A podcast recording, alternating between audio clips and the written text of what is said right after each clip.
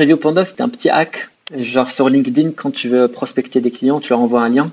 En fait, ce lien-là, tu as la petite preview qui est un peu dégueulasse, a même pas de preview sur, euh, sur le lien. Quoi.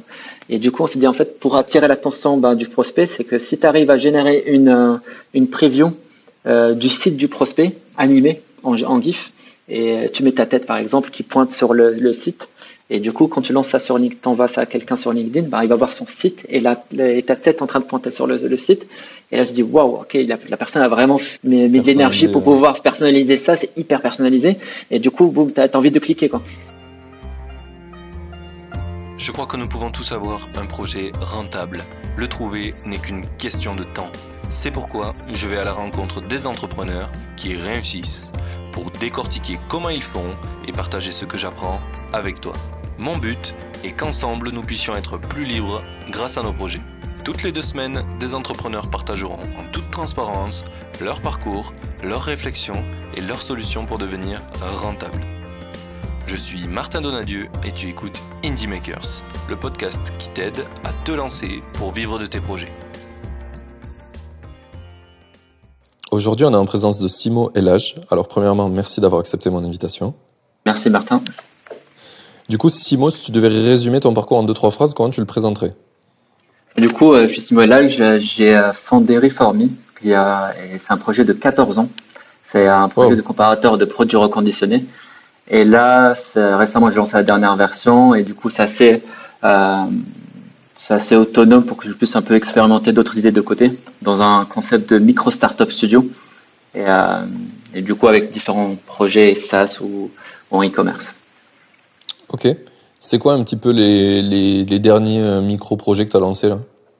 Euh, dernier micro-projet, c'était une expérimentation pour euh, faire de l'automatisation sur Notion, un ah, qui s'appelle Notion Automation.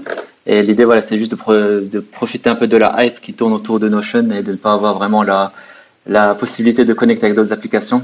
Et du coup, là, genre, j'ai reversé engineer l'API pour pouvoir fournir un service à, à, aux personnes pour, pour qu'ils puissent utiliser Notion de manière un peu plus euh, automatisée. Ok, c'était une frustration que j'ai euh, vue dans énormément de communautés euh, de Notion.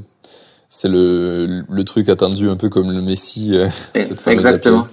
Depuis 2018, ils, ils promettent l'API, mais là ils disent que ça va être en printemps 2021. Bon, on est, on est en milieu du printemps, on verra bien quand est-ce que ça va sortir. Ok, trop cool. Euh, J'aimerais un peu revenir à ton premier projet, donc euh, Refer Me, c'est ça? Oui. Euh, tu l'as lancé il y a 14 ans Exactement. C'était euh, en, en, septembre 2007, la toute première euh, version qui a été lancée. C'est quoi un peu l'idée du projet? Bah, En fait, genre, moi j'ai grandi genre pas mal dans, au Maroc et j'ai mon beau-frère qui est un commercial qui vend des produits Apple en Afrique du Nord et dans les dom-toms. Et j'ai été introduit au monde d'Apple euh, à l'âge de 9 ans. C'est encore à l'époque du Mac OS 9 et de l'iMac Orange euh, tout ensemble. Donc j'étais le seul qui avait un Mac, mais euh, après j'étais vraiment bien impliqué dans toute la communauté Mac euh, en ligne. C'était Mac Génération, Mac Forever, un peu tous les sites d'actualité Mac. Et, euh, et entre temps, j'avais appris à coder en faisant un petit widget sur, sur Dashboard, sur un Mac OS 10 Dashboard. Et, ah, et c'était là où j'ai appris à coder avec l'HTML, du JavaScript, et j'ai lancé un petit widget sur Mac qui s'appelait iActu. En fait, ça regroupait euh, l'actualité RSS des six journaux nationaux français, et après, c'est développé pour euh, les, États-Unis. Et là, j'ai pu euh, genre monétiser ça au tout début. Genre, j'ai vendu la version pro pour 6 dollars. Et grâce à ça, je peux avoir mes premiers revenus. J'étais à l'âge de 14 ans. Genre, premiers revenus depuis ces ventes-là. Et là, je dis, ben là, je vais m'acheter mon propre Mac. Mais là, j'ai entendu parler du Reform Store d'Apple. C'est une petite section qui est toute cachée sur le site d'Apple. Et, euh, et, du coup, voilà, moi j'ai repéré une configuration, un MacBook Pro euh, avec une configuration spéciale, mais qui n'était pas disponible sur le moment même. Et, euh, et entre temps, j'étais encore à Casablanca, j'ai ma soeur qui habitait à Paris. Et du coup, bah, elle m'a donné ses coordonnées bancaires et tout pour pouvoir prendre le produit dès qu'il est disponible. Et là, il fallait rafraîchir la page, rafraîchir, rafraîchir. Et là, je l'ai mis en favori. Et il y avait un soir, genre 2 heures du matin, boum, je rafraîchis et boum, il était disponible. Et là, je le commande. Et là, je l'envoie, ah, ben là, je me suis rendu compte, putain, en fait, c'était vraiment compliqué pour euh, trouver genre, ce produit-là, alors que c'est, ça va être un truc simple, quoi. Et là, entre temps, que j'ai appris à faire du PHP avec le site du zéro, là, pour, elle vient, je vais scraper le site d'Apple, et euh, dès qu'il y a un mot-clé qui apparaît, j'envoie un email. Et du coup, j'avais lancé ça, et euh, directement, j'ai eu un article sur Engadget, euh, qui, promo, qui, qui, faisait la promo du, du service. Et entre-temps, je, je dis, il y a moyen de monétiser avec l'affiliation pour avoir une commission pour chaque vente qui est effectuée. C'est là où aussi il y avait le 2000, vers début 2008, il y avait le .me qui était sorti. Et là, la marque Reform est née. Je me Reform.me. Ça peut être un service qui permet de monitorer les disponibilités du, euh, du store d'Apple. Et là, ça tourne toujours jusqu'à aujourd'hui. Maintenant, là, entre temps, ça a un peu pivoté, c'est un peu grandi, scalé, passive income, pas passive income et et, euh, jusqu'au décembre 2020 où il y a eu la V5, la dernière version qui est sortie, qui est plus euh, genre, un comparateur de produits reconditionnés Apple. Ok. Ah oui, ça a, eu, ça a bien bien évolué. J'aimerais revenir un peu sur les débuts. Donc le, le tout premier truc que tu as lancé, c'est iActu, c'est ça? Oui, c'est ça. Sur le, sur le dashboard. Euh, et ça, ça t'était venu comment cette idée? C'était juste pour tester un truc? Tu avais vraiment vu qu'il y avait un problème? Tu avais quel âge à l'époque? J'avais 13, 14 ans à peu près. C'était en 2006, 2005, 2006. Et euh, c'était au lancement de macOS 10 Tiger. C'est là où il y avait le, dashboard qui était sorti. Et, euh, et, là, je me suis dit, tiens, en fait, c'est pas mal d'avoir peut-être un, un, petit widget d'actualité. Et au début, j'avais commencé pour dire, tiens, en fait, Le Monde, Le Figaro, ils n'ont pas de widget sur le dashboard. Et là, je me suis dit, tiens, ben, en fait, euh, je vais prendre un, un widget américain. Tu peux voir le code source c'est du HTML, CSS, et je change le lien RSS avec juste le lien de, Le Monde, et du coup j'avais l'actualité de Le Monde. Du coup, j'étais en fait, bah, je vais essayer un peu de d'arranger un peu le design, changer un peu du CSS. Et là, j'avais ma, genre, ma soeur qui me disait en fait, bah, il faut prendre l'autorisation de Le Monde parce que tu peux pas faire ça comme ça. Et du coup, j'ai envoyé un mail à, à Le Monde. Ils m'ont dit ok, pas de souci. Et là, quand j'ai lancé, en fait, c'était au début le widget pour Le Monde et Le Figaro. Et après, je me dis, bah, en fait, pourquoi pas faire un gros projet? Et là, c'était un été euh, de vacances scolaires. Là, je me dis, peut-être, je vais vraiment faire le gros projet et essayer de voir si je peux le vendre avec PayPal à l'époque. Euh, Genre pour la version pro, pour avoir plusieurs fonctionnalités. Et bah, c'était, au final, c'était mon école euh, pour, euh, pour le code. Quoi. C'est, là, j'ai vraiment pu apprendre un peu le JavaScript, comment ça fonctionne. Euh, et là aussi, goûter un peu à un peu l'entrepreneuriat, genre juste le fait de pouvoir euh, créer quelque chose juste depuis ton ordinateur et que ça puisse rapporter des revenus. Ok. Euh, au moment où tu as lancé le mode payant, tu as redemandé l'autorisation aux, médias, genre Le Monde, etc., ou tu leur as juste, euh, as, juste mm. fait euh, Non, j'ai fait parce qu'en fait, c'était brandé en mode iActu, c'était pas brandé en mode Le Monde ou Le Figaro. Et ça rassemblait les liens RSS de. Là, c'était pour 500 journaux, parce qu'en fait, j'avais fait toute une, tous les data, une base de données de, de journaux avec le lien RSS, et du coup, tu pouvais rajouter si c'était une sorte de petit kiosque avec des, les petites icônes de chacune des chacun des, euh, des journaux et, euh, et, ça te donnait accès à l'information directement. Ok, trop stylé. Et tu sais combien tu as fait de revenus grâce à ce, ce projet? Revenus, c'était euh, autour de 1500 euros, en moyenne 1500. Ah, c'était pour m'acheter mon, un Mac. Quoi. Après, bon, c'était vraiment en mode bricolage à l'époque, parce que voilà, c'était juste un peu voir, il n'y avait pas toute la documentation, tous les trucs qu'on a en ce moment sur Stripe, sur le no-code et tout. Donc, du coup, c'était un peu le, genre, l'Eldorado à l'époque, tout était encore à, à construire. Quoi. Ouais, je vois. C'est le, le, le, dashboard de widget que tu parles, c'est le truc qu'ils ont supprimé, non, il n'y a pas trop longtemps Ouais, ils ont supprimé. Ouais, il n'est plus du tout utilisé là. Ok, c'est intéressant, je savais même pas que c'était fait en web, euh, ce. C'est euh, ok.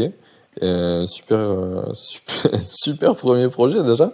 C'est ouf de faire ça aussi jeune. Mais il y avait une petite, une petite, anecdote qui est marrante. En fait, eh ben, mon père, il est expert comptable au Maroc, il a un cabinet d'expertise comptable. Et euh, ce qu'il me disait tout le temps, depuis que j'étais gamin, il me disait, bah, en fait, euh, il faut, je, il faut jamais bosser pour les autres, il faut créer ta propre boîte et tout. Donc, et là, je dis, bon, hein, genre, euh, si tout le monde pense comme ça, genre, ça va pas fonctionner, quoi. Donc, il faut avoir une expérience au moins chez quelqu'un et tout. Mais, mais quand même, il, il avait planté une petite fibre, genre, genre dans la tête. Et là, j'étais encore au sixième, c'est en primaire. Et, et enfin, il est parti au marché, là, le, à Casablanca et ils vendaient des, euh, des crayons euh, avec des mines. Euh, au moment où tu casses la mine, tu peux enlever le, la mine, tu la mets derrière et tu as une nouvelle mine qui sort. C'était un ah peu. Ouais, ça a un peu révolutionnaire. Du coup, tout le monde de mes camarades de classe disait, c'est stylé, où est-ce que tu as eu Bah, je l'ai eu là-bas. Et là, mon père me dit, tiens, bah, si tu veux, je t'achète une boîte avec, genre, une boîte en gros, et tu la revends à l'école. Et tu peux, et là, du coup, j'avais rebrandé le, la boîte et, et j'ai fait genre, c'était 100% de bénéfice et lui, il m'a demandé de le rembourser l'argent qu'il m'a prêté pour acheter ça. Donc du coup, c'était un peu comme mon premier euh, angel investor. pour le pour le projet. Et du coup, ça c'était marrant parce qu'au final là, ça m'a fait un peu goûter un peu au fait, ben, tu peux créer de la valeur en faisant en fournissant un service ou quelque chose comme ça. Et là depuis, ça m'a un peu poussé à faire un peu plus. Par exemple, j'ai imprimé la liste iTunes et demandé à mes camarades de classe ok sélectionnez vos musiques, je vous grave un CD et ainsi de suite quoi. Mais après là, c'est au moment où il y avait Internet qui était qui était venu la DSL euh, qu'on a pu avoir à la maison. Et là où je passais un peu mes, mes étés à assez un peu de bricoler, surtout le site du zéro là, je pense ça a changé pas mal euh, notre génération. Là, genre pour genre pour apprendre un peu à coder l'HTML et PHP en général. Grave, grave. C'est rigolo que tu parles de ça parce que maintenant je me rappelle un peu dans mon passé et j'ai aussi fait des trucs un peu comme ça euh, qui sont clairement un peu louches et que tu peux pas trop faire en vrai, je crois, également. Mais euh, j'ai vendu des petits, euh, sais, des, euh, des MP3 euh, qui, euh, en forme de clé USB, là où tu branches ton, ton casque et t'as tes écouteurs. Et du coup, hmm. je les vendais avec des musiques préchargées dedans. Parce qu'il y avait plein de gens qui avaient pas des ordi ou qui savaient pas où télécharger les musiques. Et du coup, je fais la même chose. et je faisais du bénéf là-dessus sur des musiques bah, piratées, du coup. Ouais. C'était vraiment pas après, bien. après, bon, c'était encore, on était encore jeune et du coup, je pense que c'est une sorte un peu d'apprentissage. On peut pas se payer, genre, le, genre des licences oui, des trucs comme ça au début. T'as pas fait des millions de, t'as pas fait des millions euh, avec ça, quoi. Je pense j'ai dû faire 200 euros max. Mm. Ce qui était bien, hein, à l'époque. Ah, ouais, Mais, ok. Euh, euh, franchement, euh, trop, trop cool. Ça m'a fait penser à des anciens projets aussi que j'avais. Euh, du coup, tu, quand t'as lancé ton site Referme euh, t'as eu un article dans Engadget, c'est ça? C'était bien, bien, avant, parce qu'au début, c'était brandé reformstore.net. Et du coup, c'était c'était aussi un widget. Parce qu'en fait, euh, j'ai développé en forme de widget bah au début. Tu savais déjà le faire. Parce que je savais le faire sur un widget. Et euh, j'ai envoyé un, à l'époque, ça s'appelait tu, tu as the unofficial Apple web blog ou, euh, comme ça. Ça a été racheté par Engadget, c'est devenu Engadget. Et je leur ai envoyé un email. Je dit tiens, je viens de, de sortir ça. Dites-moi ce que vous en pensez. Et du coup, ils ont écrit un article. Là, l'article est encore disponible euh, et qui date septembre 2007. Pour moi, ça, ça permet de back, backdater euh, le projet. Et, euh, et du coup, ça a été ça a été promis en septembre 2007 sur. Ok. Et, et ça, ça t'a ça, ça t'a aidé sur le ta capacité à avoir des utilisateurs de ton projet, ça a eu un impact? Le projet de Reformi ou euh, euh, De Reformi ou, les deux, je sais pas. Est-ce que ça a eu de, un rétro-impact aussi sur ton ancien projet? Oui, bien sûr. Là, au début, c'était j'ai lancé pour le marché américain et, euh, et, euh, et, canadien. Et directement, j'ai pu faire de, de l'affiliation. Et là, en fait, c'était ça ramenait beaucoup de trafic et en plus, ça a été sur le, widget store. À l'époque, ça n'y avait pas d'App Store, mais c'était sur le, site d'Apple avec tous les widgets et j'étais référencé dessus. Et, euh, du coup, sur, le coup, il y avait beaucoup de, pas beaucoup, mais genre assez de demandes pour pouvoir euh, me dire, ok, bah peut-être il y a, y de l'intérêt, il y a de, l'attraction sur ce projet-là. Je dois peut-être passer plus de temps à, le développer. Ok. Et du coup, sur l'affiliation, tu as fait de, l'affiliation sur quoi? Sur les, les Mac ou sur le, les Actus? Euh, sur les Mac. Parce que le, il fallait passer par une plateforme d'affiliation, c'est pas directement par Apple, où euh, ils te donnent des liens qui sont traqués. Et euh, je l'ai rajouté sur le, site dès que quelqu'un a acheté le produit. Bah, ils étaient alertés pour pouvoir. ils alertaient la plateforme d'affiliation pour que je puisse être payé directement le, pour, sur, bah, sur, les Mac où, qui ont été vendus. Ok. Et c'était quoi le, modèle de rémunération tu, te rappelles? C'était à peu près 2%, ou 1-2% de euh, genre de commission sur le panier. C'est cool parce que c'est un bon panier le Mac en général. c'est ça. Ouais, en moyenne, c'était 1000, 1000, euros le, le Mac. À l'époque, il n'y avait pas encore les iPhones euh, qui étaient reconditionnés parce que c'était 2007, l'année en juin, c'était le premier iPhone qui était sorti. Ouais. Ok. Donc ça, c'était la, la toute première version de ce projet-là. Et euh, ça t'a permis de, de, de, quoi? De t'aider à te payer tes études à ce moment-là? C'était j'étais encore au début lycée, donc du coup là, genre au moment où j'ai commencé à avoir les revenus, c'était un peu compliqué la situation parce qu'en étant mineur au Maroc, pour pouvoir euh, à la récupérer l'argent, c'était un peu compliqué. Donc je passais avec ma sœur qui était euh, genre qui était basée à Paris pour euh, pouvoir faire ça. Et donc et du coup au moment où bah, je suis parti à Lyon pour faire mes études, bah, c'était un peu ma sœur qui me remboursait ce que je gagnais. Et du coup j'étais financièrement indépendant bah, depuis depuis le lycée quoi. Ok, t'es stylé ça. Tu, penses que ça t'a aidé dans euh, finalement dans aller euh, enfin je sais pas quelle, quelle étude t'as fait après? J'ai fait l'école d'études d'ingénieur à, à l'INSA Lyon. Ok. Et c'est parce que je sais que moi j'ai bien galéré quand je faisais mes études parce que ben, t'as pas grand chose, t'as ce que te donnent tes parents et ça dépend de la vie de tes parents quoi. Donc ça, est-ce que ça t'a aidé, tu penses, à faire des études euh, un peu plus simples, un peu plus bah, en fait, bah, déjà, l'école que j'ai fait, c'est une école publique, donc du coup, même pour les cours en eux-mêmes, c'était pas très élevé. aussi, je me suis donné un peu un objectif, c'est-à-dire j'en ai parlé à personne quand je suis arrivé en école d'ingé de, de, de, mes projets, c'était totalement secret. Et du coup, je gardais ça de, de manière assez secrète pour dire que je, je vais avoir quand même une vie d'étudiant en mode système D où tu es en mode t'es un peu galère et tout. Tu veux pas en mode genre euh, étudiant peut-être qu'il y a déjà des revenus pour pouvoir vivre. Et du coup, c'était un peu philosophie au début. Après, pour au bout de la deuxième, troisième année, je me dis bon, allez, genre, euh, bon, tout le monde peut savoir. Moi, tu peux savoir c'est qui tes potes et c'est qui euh, les personnes qui viennent juste par rapport à, à ce que tu fais, quoi. Et euh, ça me permet. Donc du coup, ça, genre, je me dis aussi faire des études, ça me permet aussi de, de pouvoir aller en France déjà pour euh, euh, pour mes études et aussi rencontrer des personnes. Je pense même, mis à part l'aspect du, du, papier ou du diplôme qu'on a à la fin, c'est aussi la, toute l'expérience, tout le réseau, tout, toutes les euh, bah, tous mes meilleurs potes viennent d'école d'ingénieur aussi, et donc euh, donc du coup, c'est toute l'expérience en elle-même quoi. Clairement, quand je re-regarde en arrière, le truc que ça m'a apporté le plus d'avoir fait une école, c'est le, le, le, réseau, que les gens que tu as rencontrés. Après, effectivement, tu as appris des choses, mais c'est vraiment les choses que tu vas garder le plus longtemps, je trouve. C'est les gens que j'ai rencontrés, qui je garde le mm. contact et, et, qui ont une place importante dans ma vie. Quoi. Bien sûr, ça a aussi déterminé mon métier, mais je trouve que c'est vachement un, des trucs les plus importants, le réseau. Et que tu comprends pas quand tu es en école au début. Ouais. Je pense. C'est. Enfin, oui, c'est vraiment sous-côté et après, tu te rends compte vraiment de la puissance de ça, quoi. Et même, je pense, l'école que j'avais fait, c'était un peu le même curseur avec la même promo pendant toutes les, tous les cinq ans. Et donc, du coup, c'était genre, on avait un petit, genre, au final, tu commences à tisser des liens sur le long terme avec les mêmes personnes et du coup, tu peux les voir d'année en année. Et je pense par, par, rapport au fait de pouvoir faire euh, peut-être des prépas ou des euh, ou de la fac où tu, tu, vois des personnes, mais juste euh, de manière alternée, t'as pas le temps de vraiment genre connecter avec des personnes sur place. Quoi. Et je pense que t'as chanceux d'être dans un environnement comme ça. Oui, c'est sûr que si tu vis avec, enfin, c'est vraiment vivre avec des gens, quoi. C'est, tu les vois plus que ta famille euh, et que les, les, gens autour, donc, euh, donc c'est vraiment euh, ta famille à toi pendant cinq ans, quoi. Ouais. Ok. du coup, on a pas mal avancé sur ce sujet-là. Sur Refer quand tu es arrivé en France au lycée, c'était quoi le, le, montant de revenus à peu près qu'on ait un ordre d'idée? Bah là, c'était quasiment un SMIC. Genre, bah, quand j'ai lancé, directement, j'ai pu avoir les 1200 par mois à peu près de, de revenus. Euh, et après, c'était assez stable.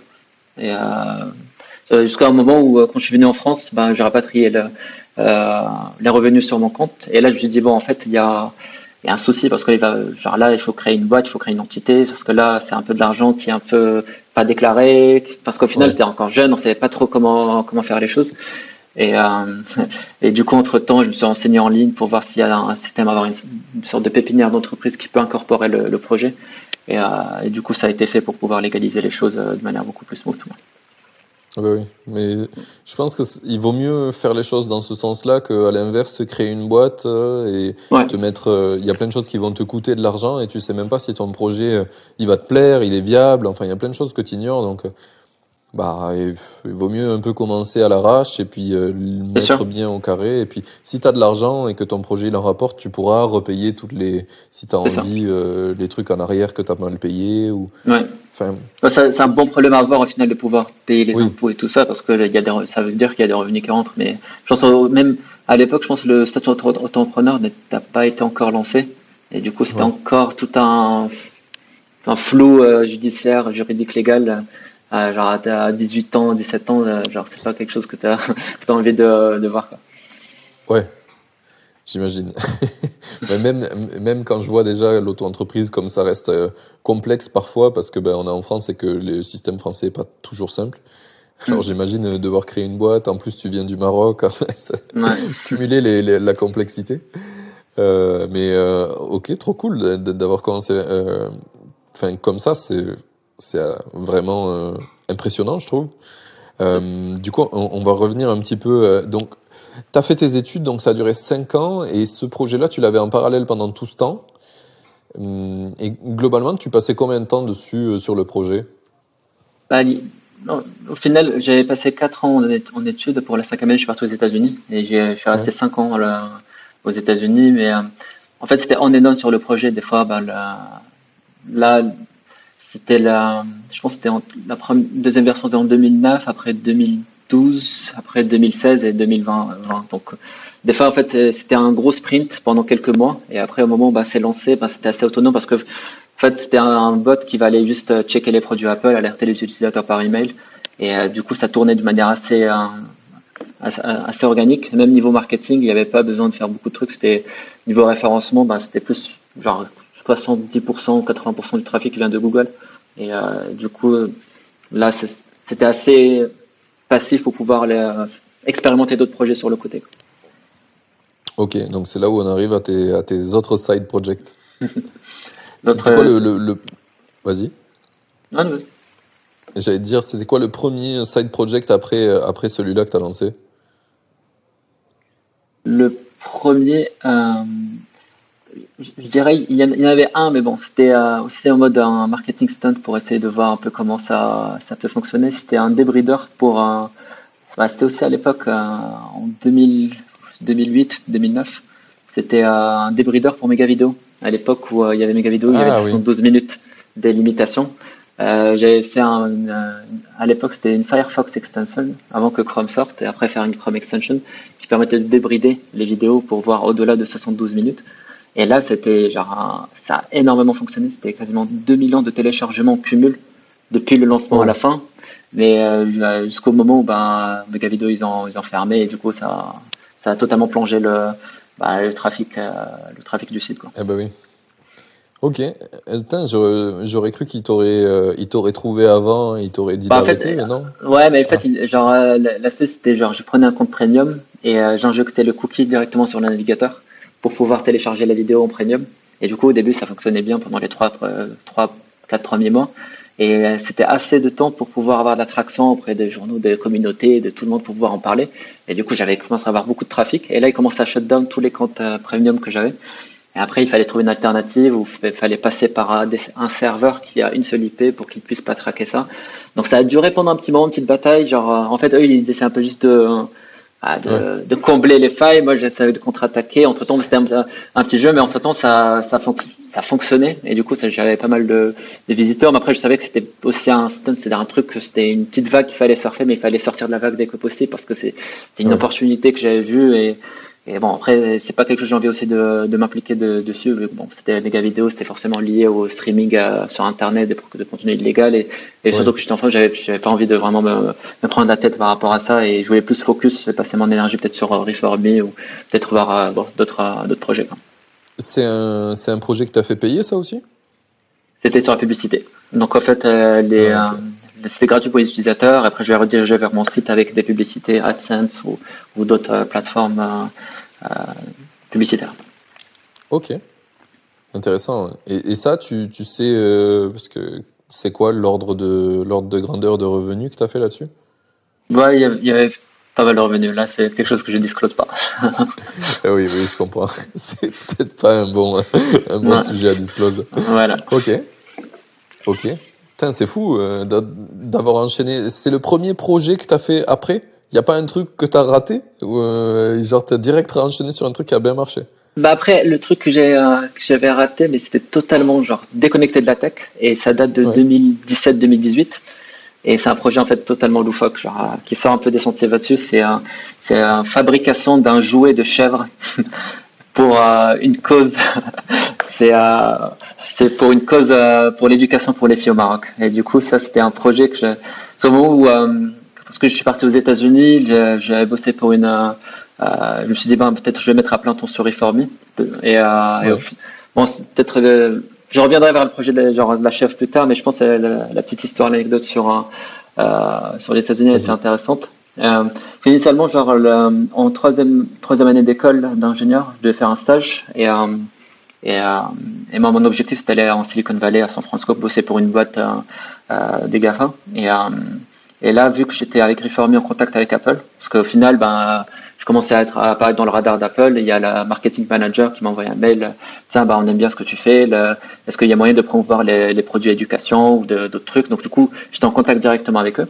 Et, euh, et là, c'était au moment où bah, je devais faire un stage en troisième année d'école d'ingé. Et là, à la fin du call, je lui ai glissé, tiens, je cherche un stage. Euh, est-ce qu'il y a moyen de passer mon CV euh, chez Apple? Elle m'a dit, ouais, avec plaisir. Du coup, le lendemain, je suis contacté par un recruteur. Je passe cinq entretiens téléphoniques à distance.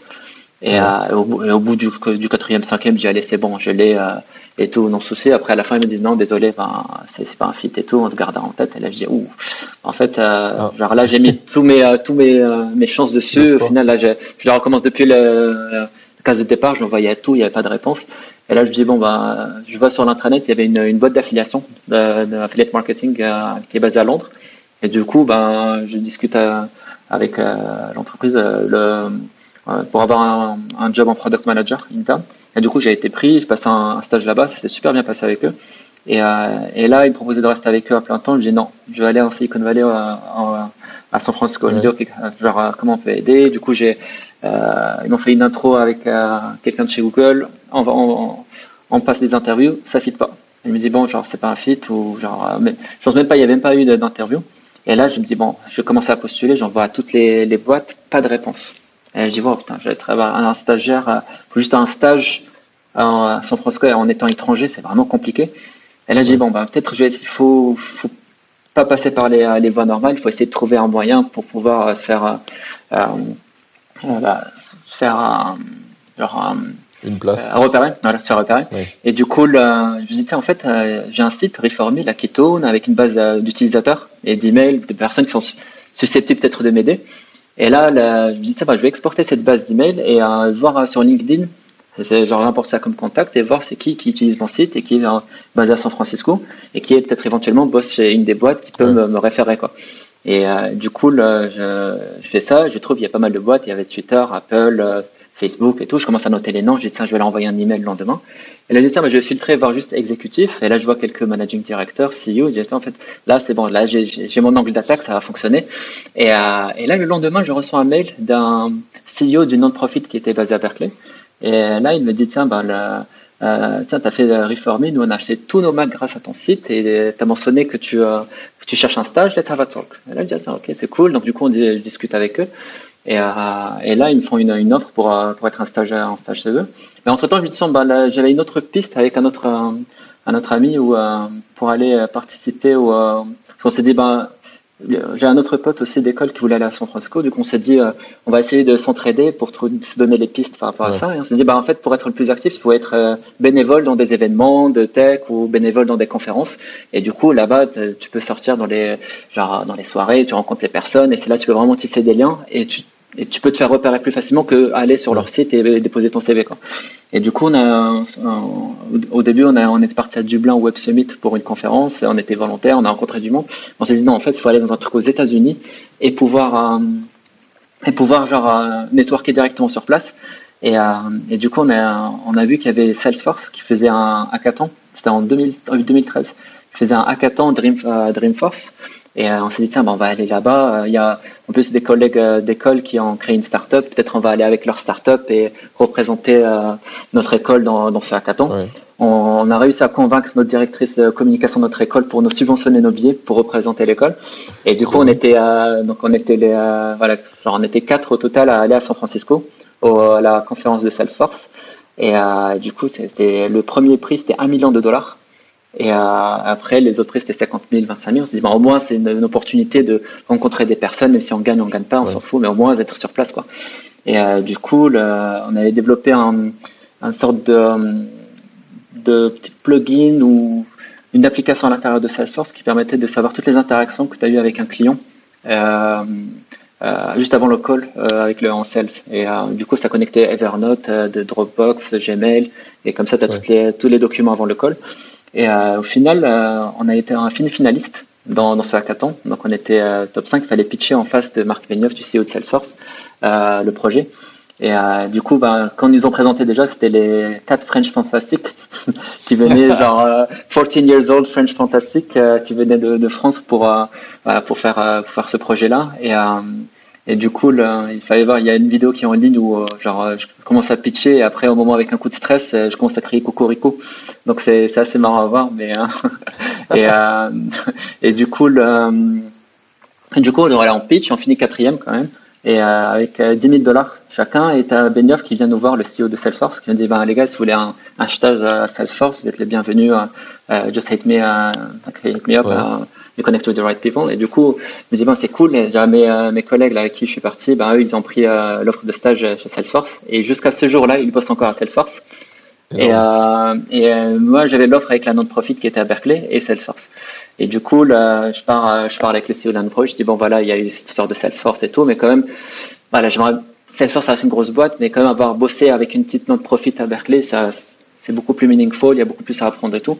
Et du coup, je finis par, par prendre l'offre chez la non-profit. Et, là, depuis, je suis resté aux États-Unis pendant 5 ans en bossant pour la non-profit tout en gardant Reformy de côté. Et euh, Ouais, du coup, là, c'était au, bout de deux ans aux États-Unis, je me suis rendu compte que bah, peut-être je suis à Silicon Valley, c'est le moment de d'avoir un peu le Silicon Valley Dream, peut-être lever de l'argent, grandir, faire une équipe. À l'époque, euh, bah là, il y a en ce moment-là, tout ce qui est reconditionné, c'est lié un peu à back market. Tout le monde connaît back market. Et à l'époque, back market n'existait pas encore. Et là, je me suis dit, bah, peut-être c'est c'est l'occasion de faire une sorte d'Amazon du reconditionné, d'avoir une sorte de plateforme, avoir de, prendre le projet un peu plus euh, sérieusement. Et euh, du coup, je peux avoir un visa spécial aux États-Unis pour me, me, concentrer pleinement euh, sur le projet.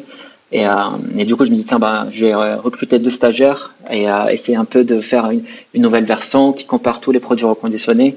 Et, euh, et, du coup, j'ai pendant quoi, six mois, genre hardcore, on, genre, on développe la nouvelle plateforme. Et là, je la lance. Et là, je rencontre, en fait, il y avait moins de trafic que ce qu'il y avait avant quand c'était passif.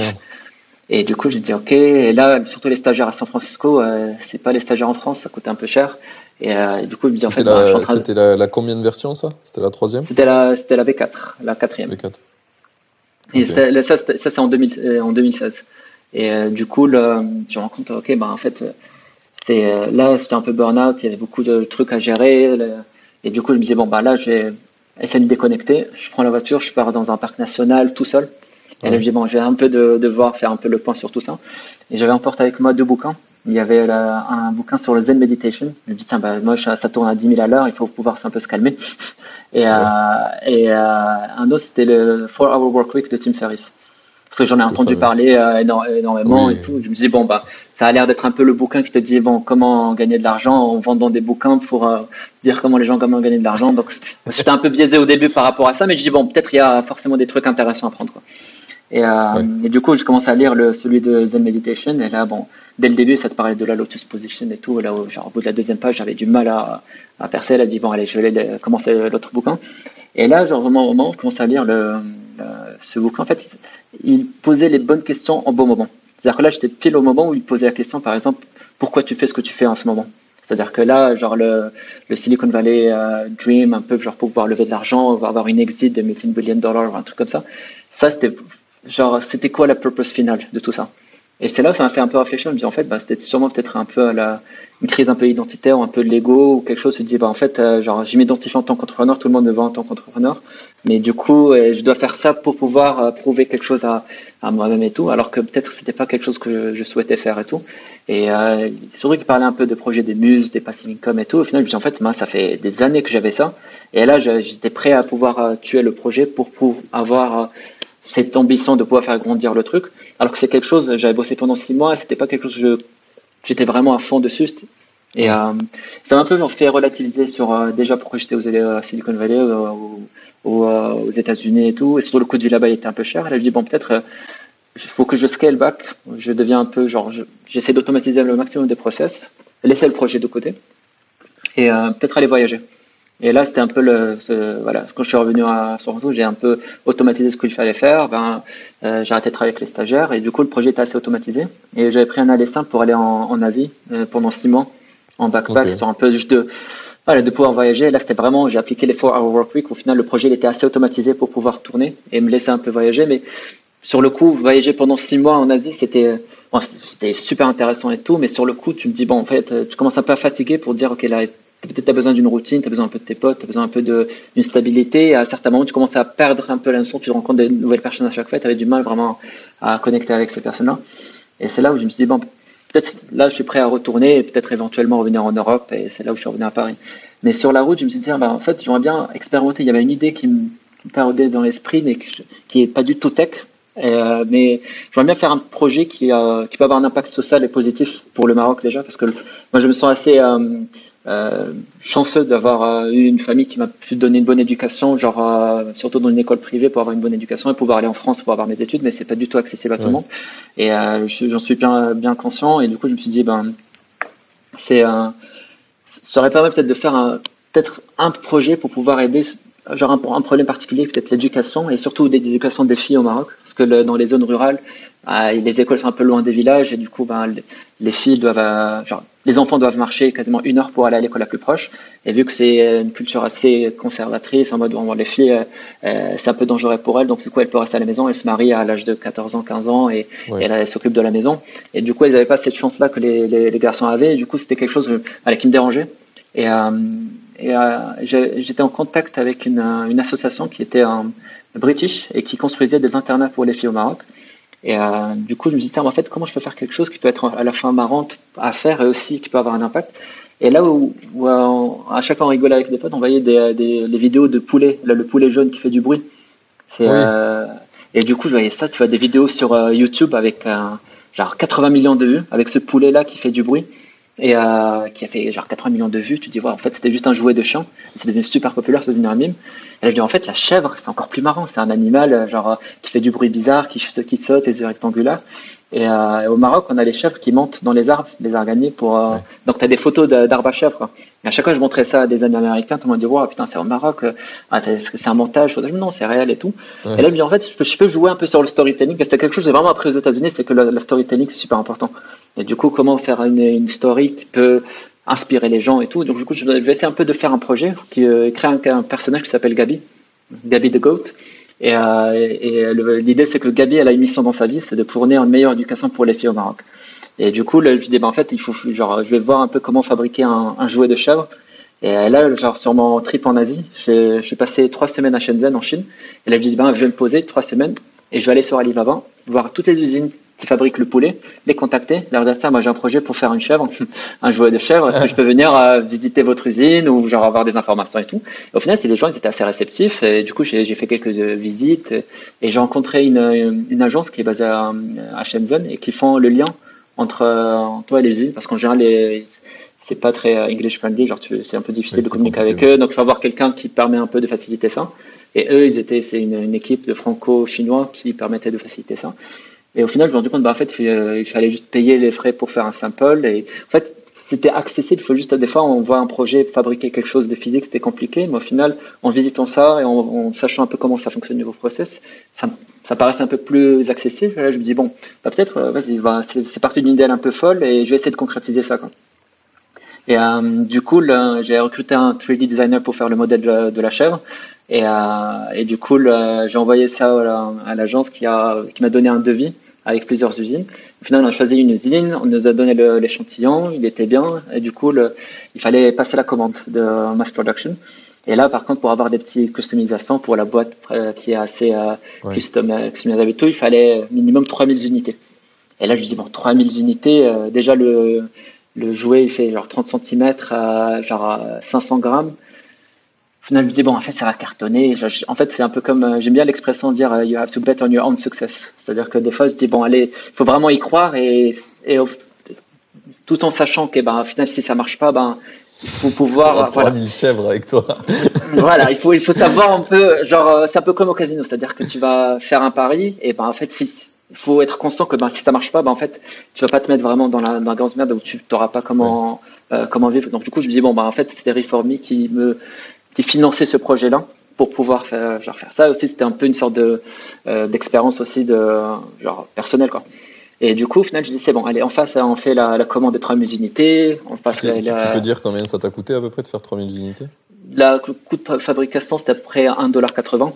Mais après, il y avait pas mal d'argent qui était euh, investi pour le moule, pour le, le 3D design, pour un peu tous les, euh, les, le packaging et tout ça. Donc, euh, en moyenne, c'était le genre, avec tous les frais, c'était quoi? C'était 4-5 dollars. Et je vendais le jouet à 29 dollars.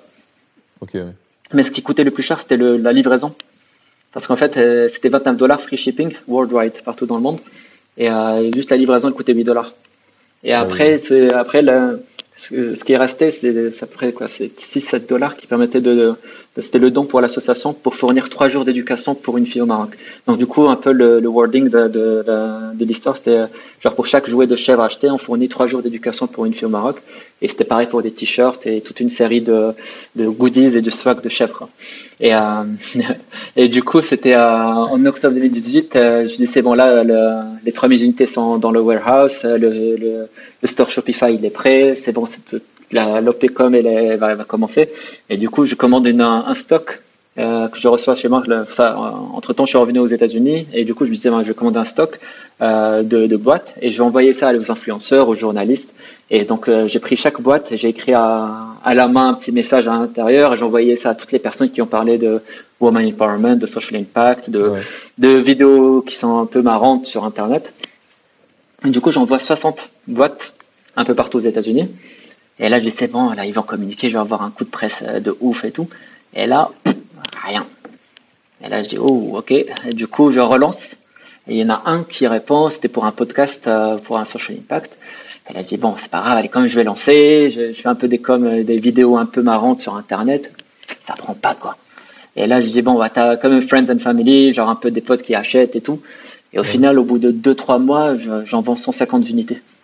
Et du coup, euh, entre-temps, là, tu avais le warehouse en Chine qui me disait, bon, euh, Coco, tu sais, les, le frais de stockage, c'est gratuit les deux premiers mois. Après, ça va te coûter 500 balles, après 1000 balles. Donc, il va falloir liquider ce stock. Et là, je me rends compte, en fait, ben, ce stock, c'était 16, 16, mètres cubes, une tonne et demie de chèvre. et du coup, et du, et du coup, je me suis, et du coup, je me suis dit, bon, ben, oula, ok, donc ah ouais, ça fait pas mal de, trucs. Et du coup, là, j'en ai vendu 150 unités en trois mois. Je vais pas pouvoir vendre euh, les 2850 qui restent. Et là, il va falloir euh, prendre une décision. C'est soit, genre un peu, euh, c'est un peu comme du poker au final. Est-ce que je vais genre double in, all in, ou sinon, voilà, se fold et se retirer et voilà, prendre un peu de ses leçons. Et au final, je dis bon, là, je pense qu'il vaut mieux un peu couper l'hémorragie tant qu'elle y est. Donc du coup, j'aurais dit bon, les gars, je peux plus payer pour le stock et du coup ils ont gardé tout le stock, liquidation ou destruction, j'en sais rien. Donc là il se, il se, peut que tu trouves des chèvres, des jouets de chèvres un peu partout en Chine. Euh, donc c'est un peu, franchement ça m'a fait un peu mal au cœur. Tu te dis bon c'était genre il y a énormément d'énergie qui a été faite dessus, mais au final sur sur ça ça genre ça ça a pas fonctionné. Mais du coup je me dis bon au moins faut savoir quand retirer genre plug genre une plug de voilà, genre euh, le, projet, euh, retirer la prise exactement, et du coup se dire euh, canadienne. Voilà, et, et aussi se dire bah, quels sont les, les, les learnings, quels sont les l'apprentissage, et si je devais faire le projet, comment je le ferais différemment. Et je pense en sortant de ce projet-là, il y avait trois qui, trois learnings qui étaient super importants que je me dis bon bah peut-être qu'il y a un autre projet à faire. C'est déjà la première fois, c'est genre 3000 unités quand même. Genre au moins se dire genre peut-être payer beaucoup plus cher, ne pas avoir les customisations ou un truc comme ça, mais juste peut-être tenter avec 100 unités. Et là, essayer d'avoir la com, des précommandes, des trucs comme ça.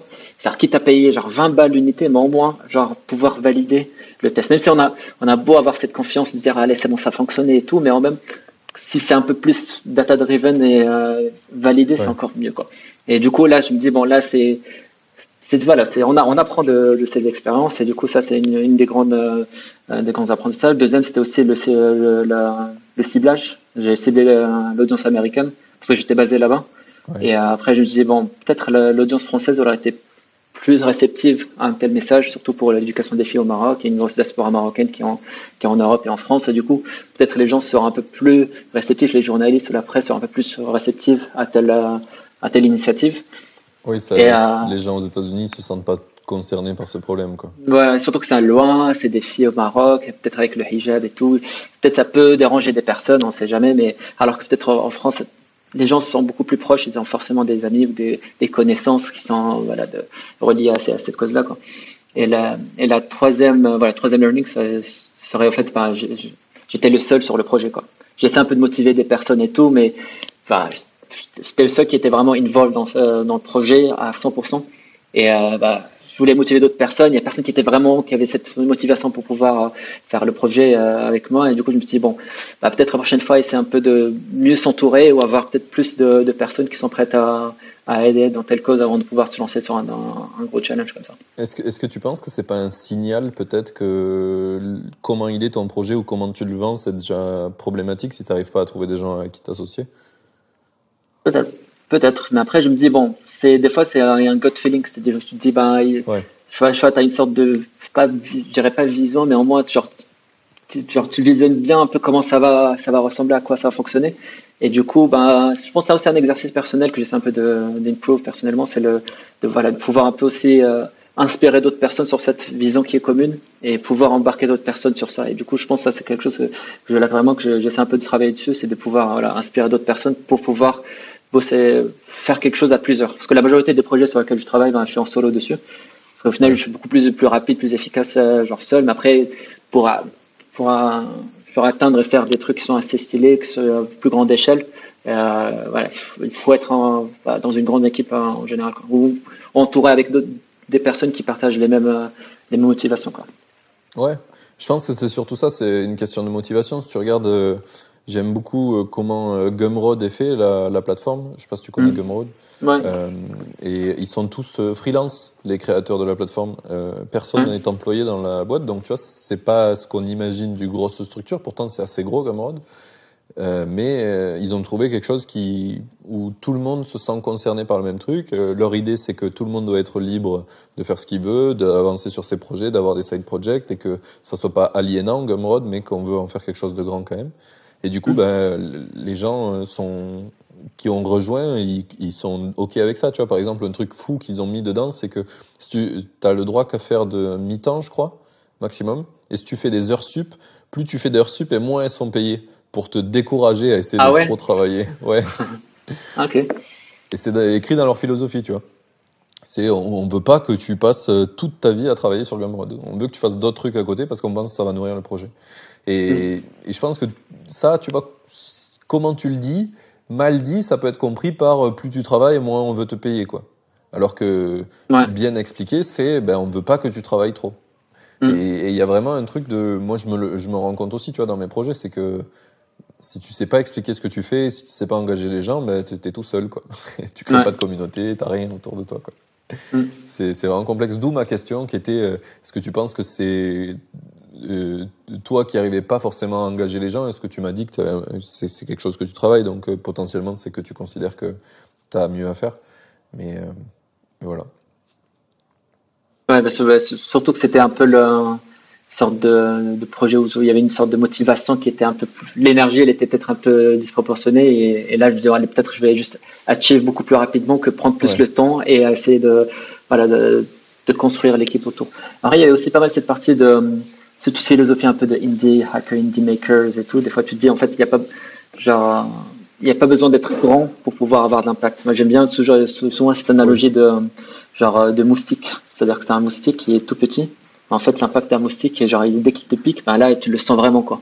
Et du coup, pour moi, genre, cette analogie, au final, bah, t'as pas besoin d'être très grand non plus pour pouvoir, genre, avoir de l'impact. Et, certes, ça va pas être, genre, des, des billions de dollars, mais au moins, tu peux très bien, genre, répondre à un besoin de niche particulier. Et, euh, ou un sorte de ça, sans vraiment parler de, de Gabi Goat ou ça mais en, général dans les projets ça c'est il y a, y a forcément un petit projet de niche où il y a des personnes qui sont prêtes à payer pour pouvoir euh, voilà faire ça et du coup t'as pas besoin d'être genre une grande équipe pour pouvoir faire ça. Quoi.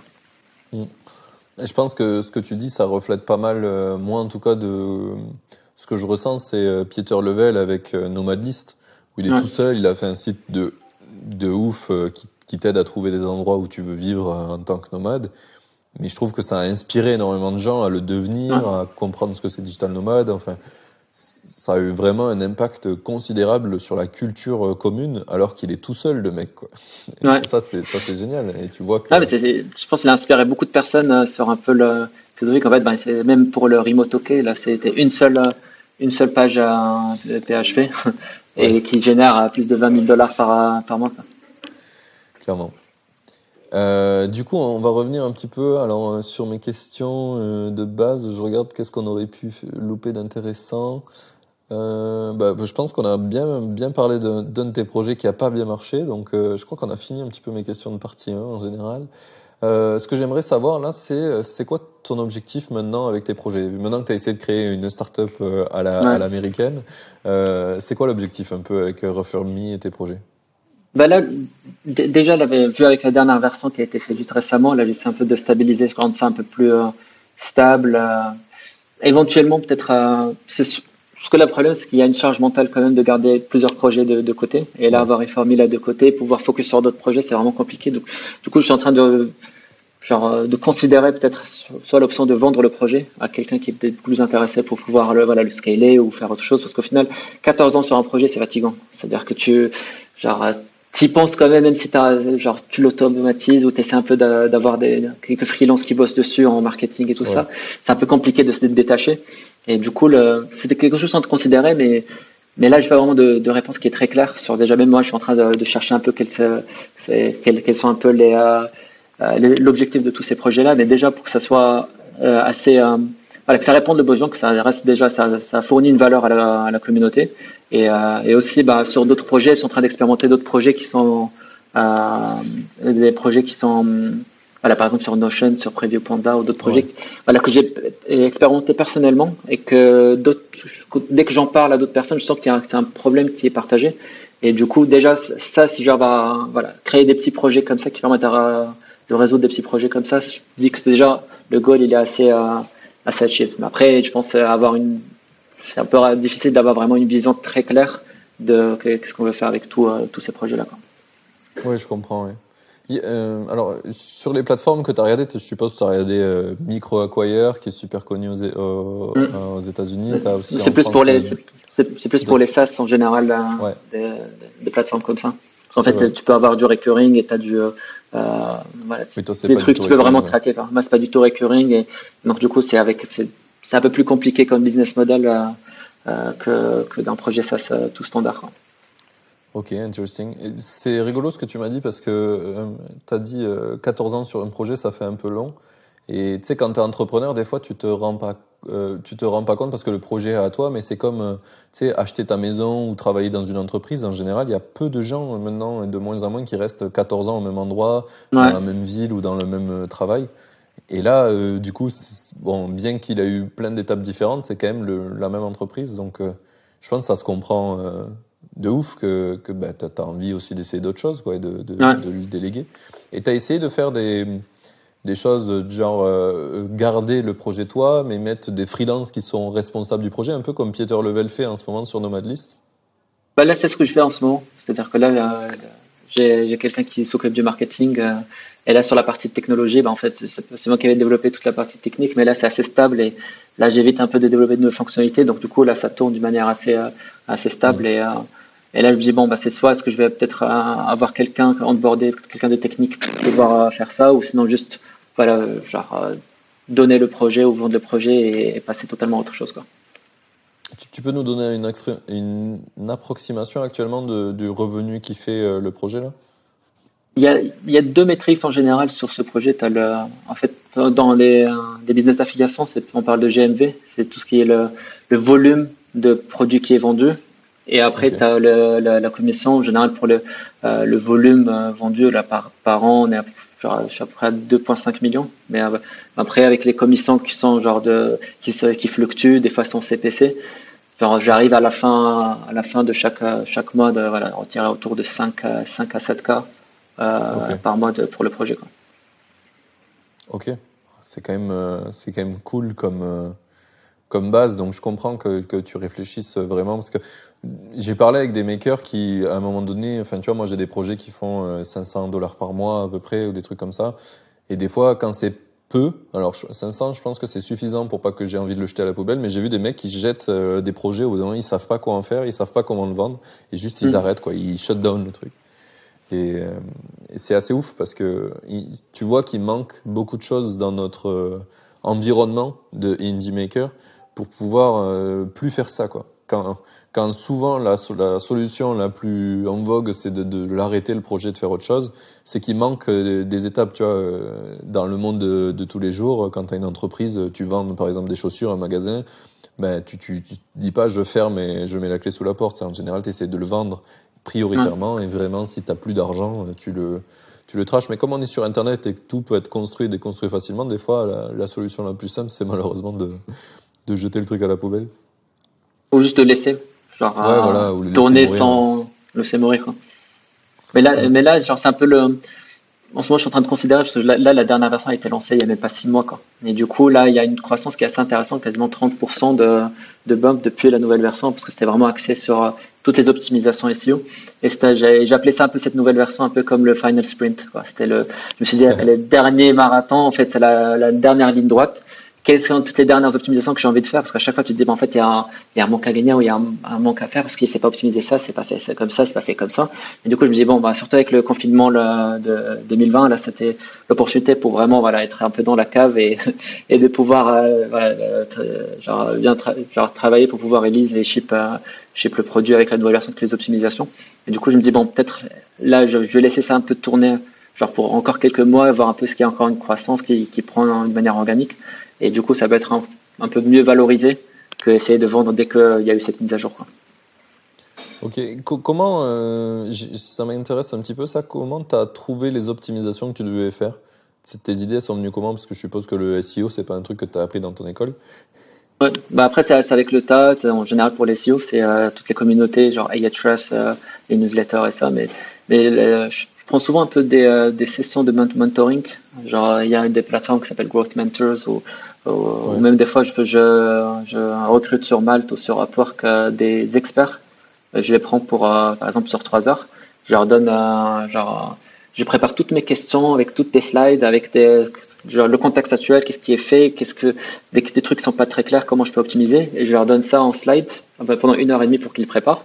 Et, euh, et là, après une heure et demie de, de, de talk en vidéo pour voilà, poser toutes mes questions et tout. Et du coup, je peux avoir une petite vision assez macro sur euh, quel, genre, quelles sont les optimisations à faire, quelles sont les, euh, genre, les une sorte de tout-doux. En fait, ça, ça me permet de donner une roadmap.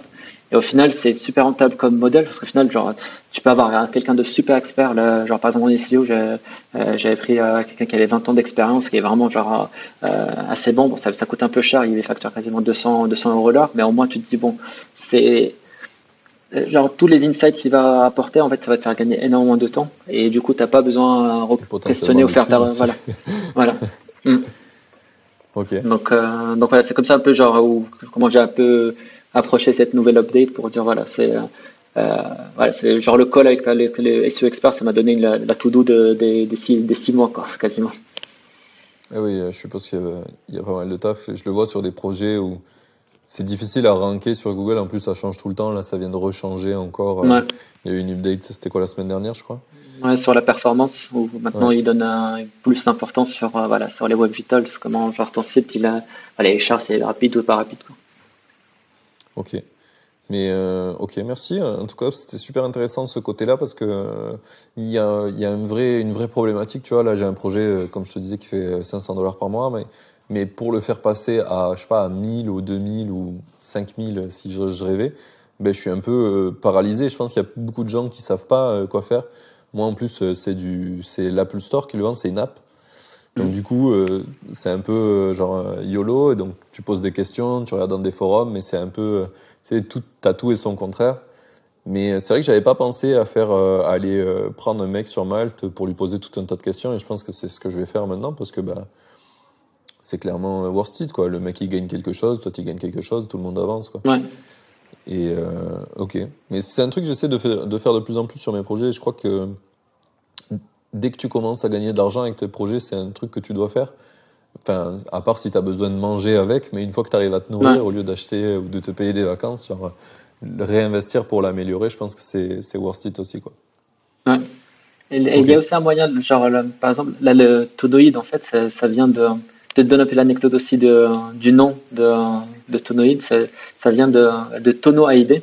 En fait, c'était avec un ami là de, que on avait une, sorte de tradition où euh, on avait une boîte AID. En fait, à chaque fois, dès que tu as un problème de, dans ta vie, que tu vois un problème, genre un outil qui est pas bien fait, ou juste en fait, tu as, un process qui est mal fait et du coup en fait ben, c'est juste tu vas juste le noter. Il se peut que ça soit avec une solution qui est un truc qui, existe déjà. Et du coup on commence à noter ça depuis genre euh, quasiment 6 ans 7 ans qu'on fait ça. Et à chaque fois qu'on se voit ben, on se pose ensemble on commence à discuter et t'as noté quoi j'ai noté quoi. Et là un certain moment on s'est fait la réflexion en fait cette boîte à idées elle devient tellement grande qu'elle devient un tonneau à idées quoi et du coup, là, c'est dit, bah, tonoid, tonoïde. Et du coup, j'avais trouvé le point com qui était disponible. Et du coup, je me dit, ça, ça peut être une bonne petite marque de, de, genre, une sorte de petite entité qui va englober ces projets-là qui viennent de ce tonoid où c'est des problèmes qu'on a expérimentés personnellement et qu'on sent qu'il y a voilà, une, peut-être un potentiel intérêt. Il faut faire une petite étude de marché, valider, valider l'idée, et après, au moment où tu sens qu'il y a quelque chose à faire, peut-être chercher à le monétiser et à le vendre. Quoi. Et pour moi, je me dis en fait, il faut juste voilà, faire un peu les, les, paris sur plusieurs trucs en même temps pour pouvoir voir s'il y a un qui va vraiment prendre. Quoi. Et du coup, là, depuis un peu ce que je fais récemment, c'est voilà, un peu d'expérimenter sur différents projets, peut-être avec des personnes différentes. Là, avec ouais. Preview Panda euh, et Notion Automation, j'avais fait un peu avec Shubham euh, Sharma, qui euh, euh, on, a, on, avait fait ces projets ensemble. Et, donc du coup, l'idée c'est au moins d'expérimenter sur différents trucs sans pour autant passer énormément de temps pour pouvoir construire pendant six mois et lancer ça comme ce que j'avais fait pour Reform. Tu peux expliquer un peu euh, Preview Panda ce que c'est, ce qu'on a expliqué dans Notion Automatization, mais pas Preview Panda. Donc euh, Preview Panda c'était un peu sur le constat, c'était un petit hack en mode genre sur LinkedIn quand tu veux prospecter des clients, tu leur envoies un lien en fait, ce lien-là, tu as la petite preview qui est un peu dégueulasse, il n'y a même pas de preview sur, euh, sur le lien. Quoi. Et du coup, on s'est dit, en fait, pour attirer l'attention ben, du prospect, c'est que si tu arrives à générer une, euh, une preview euh, du site du prospect, animé en, GIF, et, tu, et tu mets ta tête, par exemple, qui pointe sur le, le site, et du coup, quand tu lances ça sur LinkedIn, t'envoies ça à quelqu'un sur LinkedIn, ben, il va voir son site et, la, et ta tête en train de pointer sur le, le site. Et là, je dis, waouh, ok, la, la, personne a vraiment mais, mais d'énergie pour pouvoir personnaliser ça, c'est hyper personnalisé. Et du coup, boum, t'as as envie de cliquer, quoi. Et du coup, ça permet un peu d'augmenter le taux de clic. Ça fait un peu euh, clickbait pour, pour attirer, mais au final, pour, par exemple, euh, tu es un consultant, tu as besoin de, euh, voilà, peut-être un consultant SEO, tu peux, tu trouves des sites qui sont pas, très bien optimisés, tu mets ta tête sur un site, tu dis ah c'est un peu euh, pas très bien optimisé, euh, tiens vas-y book un calendrier, on, on, se fait un call 10 minutes et on en discute quoi. Et, euh, et du coup, bah, l'idée c'était voilà, c'était d'un objectif pendant une semaine, voilà, juste développer un MVP, leur faire un truc euh, très très basique et, euh, et, essayer de charger dès le début. Parce qu'au final, tu te dis bon, si c'est un truc qui est unique et tout, ben ça, ça, ça peut fournir de la valeur qui va être monétaire aussi à la, à la personne qui va utiliser ce service-là. Donc du coup, bah, il faut bien charge pour, pour un service comme ça. Quoi. Et donc du coup, pour l'instant, c'est encore en mode MVP validation. Là, on n'a pas vraiment lancé en grand public. Là, là, ça, c'est disponible, les gens peuvent payer, mais on n'a pas vraiment fait de la communication parce qu'on n'arrive pas vraiment à trouver les bons use cases ou les gens qui sont vraiment prêts à, à, l'utiliser. Tu devrais euh, parler à Guillaume Moubèche. Il fait un peu euh, de la personnalisation, lui, dans les emails, euh, dans le. Et c'est, je pense que tu aurais une conversation intéressante avec lui parce que bah, il a trouvé un persona qui ça touche, etc. Et je pense mm. qu'il y a, il y a clairement un persona qui existe sur LinkedIn qui fait de l'outreach à fond. Enfin, c'est ultra commun. Même moi, je le fais. Euh, j'automatise des, des, messages que j'envoie pour euh, faire découvrir le podcast. Donc, euh, mm. donc clairement, ouais, je pense qu'il y, y, a des choses à faire là-dessus. Ouais. Ouais, nous, c'était principalement sur les previews, genre en mode short link. Genre, c'est un peu le par rapport à un outil où tu envoies en masse des emails ou, ou un peu comme prospecting ou d'autres trucs. Mais allez, faut, genre, pour moi, il faut vraiment trouver la niche, le bon petit segment. Et là, pour l'instant, c'est encore être un peu trop vaste. Ça fait genre un outil qui fait tout n'importe quoi, c'est un peu compliqué. Voilà. Ouais. Tu, tout le monde peut le faire, personne l'utilise. Voilà. c'est le, le, je pense que c'est le premier truc que tu fais quand tu veux faire un produit. Tu dis, tout le monde va pouvoir l'utiliser, mais du coup, tout le monde, personne se sent touché par le produit, du coup, puisque c'est mm. tout le monde. C'est, c'est un truc que tu comprends pas au début quand tu fais des projets, et après, une fois que tu en as fait deux trois et que tu as, as une communauté qui s'est créée, tu comprends qu'en fait, les gens, ils ont besoin de se sentir euh, dans un, pas dans un tout, quoi, dans un petit groupe où ils se ressemblent et ce qui fait qu'ils sont, qu'ils sont tous d'accord entre eux. Quoi. Ouais. Ok.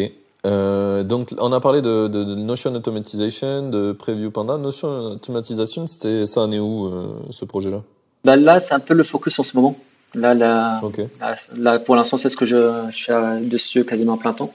Là, la, Là, il y a Notion qui lance bientôt leur API, donc j'ai pu avoir accès en private à la private API de Notion pour pouvoir qui va être lancé.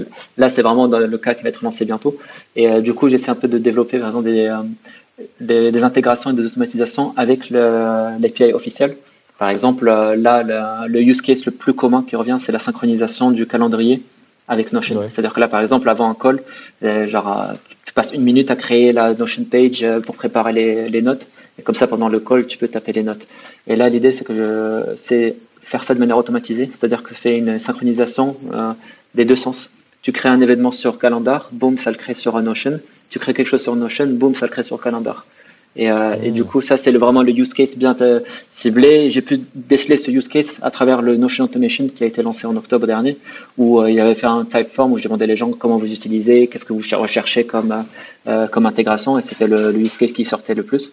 Et du coup, là, j'essaie un peu vraiment, au lieu de voilà, créer genre le, le self-serve automation où tu peux créer tout ce que tu veux avec euh, Integromat, Zapier ou tout ça. L'idée, c'est de vraiment réduire le scope et fournir vraiment un truc qui répond à un use case bien particulier euh, sans laisser la porte ouverte à n'importe quel type euh, d'intégration. Ok. Trop bien ça. Euh, quand vous avez lancé le, Notion, vous l'avez lancé sur, euh, sur Producton, c'est ça Si je me rappelle bien. Vous avez eu combien de, de gens qui l'ont téléchargé ou d'utilisateurs? Bah, on avait fini, je pense, à une newsletter le lendemain, on était deuxième et euh, il y avait pas mal de trafic. Le problème, c'est que le, un des trucs les plus challenging, c'était le l'onboarding au début. Est vraiment compliqué mmh. parce qu'il faut récupérer le cookie de Notion, euh, le, le, copy, paste, le mettre dans le truc, euh, valider le compte. Donc en fait, il y avait beaucoup d'étapes, beaucoup de frictions pour pouvoir arriver au point où ça, ça marche. Tu as le wow effect, le aha, le aha moment. Et euh, du coup, là, il y avait beaucoup de, genre, beaucoup de frictions et voilà, entre temps, il y a eu voilà, juste les personnes qui étaient vraiment super motivées pour automatiser Notion qui ont pu arriver jusqu'au jusqu'au bout. Quoi. Ok, oui, oui, donc tu as eu pas mal de gens qui n'ont pas fini le funnel parce que quand ils ont vu que ça devenait trop technique, ils ont abandonné. Quoi. Exactement, d'où l'idée un peu maintenant de pouvoir focus sur un use case qui est particulier en sortant de Zapier et d'Integromat. Donc en fait, bah, cette, cette, synchronisation, elle n'a pas besoin d'avoir aucun outil d'automatisation parce qu'en général, ces outils-là, ils coûtent déjà cher. Et du coup, euh, tu n'as pas envie de, envie de, payer trois outils en même temps pour pouvoir faire un, euh, une, tâche. chose, quoi. Une tâche. Ok. C'est vachement intéressant. J'avais le, à un moment donné, j'ai voulu créer un, un, outil euh, pour automatiser les, la récupération de tes stats sur LinkedIn quand tu postes. Parce que je m'amusais mhm. pas mal à faire des posts LinkedIn euh, qui a du reach, tu vois, hein, du social selling. Et, et c'était super galère. Hein. Sur LinkedIn, t'as pas tes stats. Enfin, où tu les as, mais euh, t'as pas l'évolution, tu vois, t'as pas de chart qui te dit euh, comment ça évolue, alors que les gens qui postent sur LinkedIn, ils savent que si tu as beaucoup de reach au début, en général, ça va faire que tu, ton post il devient viral, et si t'en as pas du tout au début, ben, enfin, c'est super important pour l'analyser. Et il y avait pas, et euh, j'avais le même problème que toi, il fallait récupérer un cookie de LinkedIn pour récupérer à la place de l'utilisateur ses stats, et du coup, j'avais fait une extension Chrome pour faire ça. Mais même, même, même problème que toi, je pense, c'est que euh, LinkedIn, ça change, ça change souvent. Et du coup, dès que je scrapais des données sur LinkedIn, toutes les semaines, je devais refaire le code du scrapper parce qu'il était tout cassé. Ah, il changeait ça. Ouais. Et le, le, projet, je pense qu'il pouvait être cool, mais le fait de, que ça soit pas du tout passif et que si j'arrête de bosser, ça casse, ça, ça m'a vraiment démotivé. Je me suis dit, jamais de ma vie, je bosserai sur ça déjà t'as pas le t'as pas le temps de réfléchir à faire des bons trucs, des nouvelles mm. features ou quoi, que tu as déjà des trucs qui marchaient, qui marchent plus parce que LinkedIn a tout cassé. Donc, euh, Et c'était aussi la, réflexion sur Notion Automation parce que bah, c'était inofficiel quoi, donc du coup ça casse assez souvent. Et, euh, et, du coup, bah, au début, c'est pour ça que je me disais, bon, en fait, tu fais un, paiement initial pour pouvoir accéder à ça, et après, c'est tout. Il n'y a pas le truc le monthly, euh, donc tu prends Areris, alors que peut-être à un certain moment, ça n'a plus fonctionné parce que peut-être nos chaînes, ils nous auront bloqués ou, ou, ils n'auront pas autorisé une, pratique comme ça. Mais finalement, l'idée, c'est que je, on les a approchés au final pour pouvoir avoir le, voilà, leur avis sur ça, mais ils sont, ils sont pas contre ça. Donc, au contraire, ils encouragent plus la communauté à avoir des trucs comme ça qui sont créés par la communauté parce que ça va, voilà, ça, ça permet un peu de donner un peu plus de, voilà, d'attraction pour leur outil, quoi. Je pense que le fait qu'ils voient que tu arrives euh, top, euh, top 2 product sur Producton, ça a dû les motiver encore plus à faire la Du coup, je disais, oui, comme euh, sur ton projet, euh, le tout premier projet que tu as fait avec le monde, etc., t'es pas obligé de demander toutes les autorisations. Après, au début, genre, par exemple, pour l'autorisation pour le monde, c'était plus, bah, t'es es jeune, t'as as peur un peu de, oui, voilà. genre, de tout ça, mais au fur et à mesure, bah, c'est t'as l'expression américaine qui dit better ask for, uh, for forgive, forgiveness than ask for permission. Hein, donc, uh... Ouais, c'est ça. C'est demande pardon plutôt que demande de, de faire c'est un des trucs qu'on fait trop souvent mal quand tu commences à entreprendre, c'est que tu dis ah mais il faut que je demande ça, ah mais il faut que je crée une entreprise, ah mais il faut que je fasse ça, et en fait tu t'es mis une charge administrative de ouf alors que tu sais même pas s'il y a des gens qui vont vouloir ce que tu fais quoi. Donc euh, donc c'est trop cool d'avoir fait ça et, puis tu vois t'es allé voir Notion après et puis, euh, et puis tout, va bien, ils sont même super contents. Tant que t'es pas euh, en train d'essayer de leur voler du business, ça ça va en général. C'est c'est un des trucs que j'avais fait attention, par exemple, sur LinkedIn, c'est que j'ai essayé de pas faire aucun outil d'automatisation de tâches sur LinkedIn parce que je sais qu'ils sont pas du tout contents parce qu'ils trouvent que ça casse leur communauté d'automatiser. Mm. Du coup, ils essayent de l'enlever, tu vois. Donc, j'ai vraiment essayé de juste récupérer les données pour mieux utiliser LinkedIn plutôt que automatiser des choses. Alors qu'à un moment, tu vois, je me suis dit, bon, bah, avec le cookie, je peux facilement faire des posts en automatique ou alors des messages en automatique, etc. puis après, en regardant tout ce qui se faisait autour de LinkedIn, je me suis dit, ok, bah, si je fais ça, c'est sûr qu'on sera jamais copains, quoi. Mais après, genre, comme euh, j'ai dit au tout début, c'est des fois des, tu vois des opportunités, des trucs, des problèmes ou, qui sont partagés entre plusieurs personnes. Tu peux dire que tu peux surfer sur cette vague-là sur un certain moment, mais ça va pas être la, la vague, euh, la houle qui va t'emporter vraiment loin. Il y a un certain moment, il va falloir euh, voilà, se dire, ben, au moins, genre, c'est quelque chose qui est pas viable au long terme. Quoi. Clairement. Mais c'est une bonne expérience. c'est clairement une bonne expérience. Ok. Et ça fait, ça fait 1h09 qu'on discute. On a pas mal à aborder de, projets. Je pense qu'on a fait un peu le tour. Euh, là, je regarde un petit peu. Donc, on a regardé comment tu optimisé ton, ton revenu finalement. On en a parlé avec, euh, le, les SEO et l'audit euh, avec les, les freelances.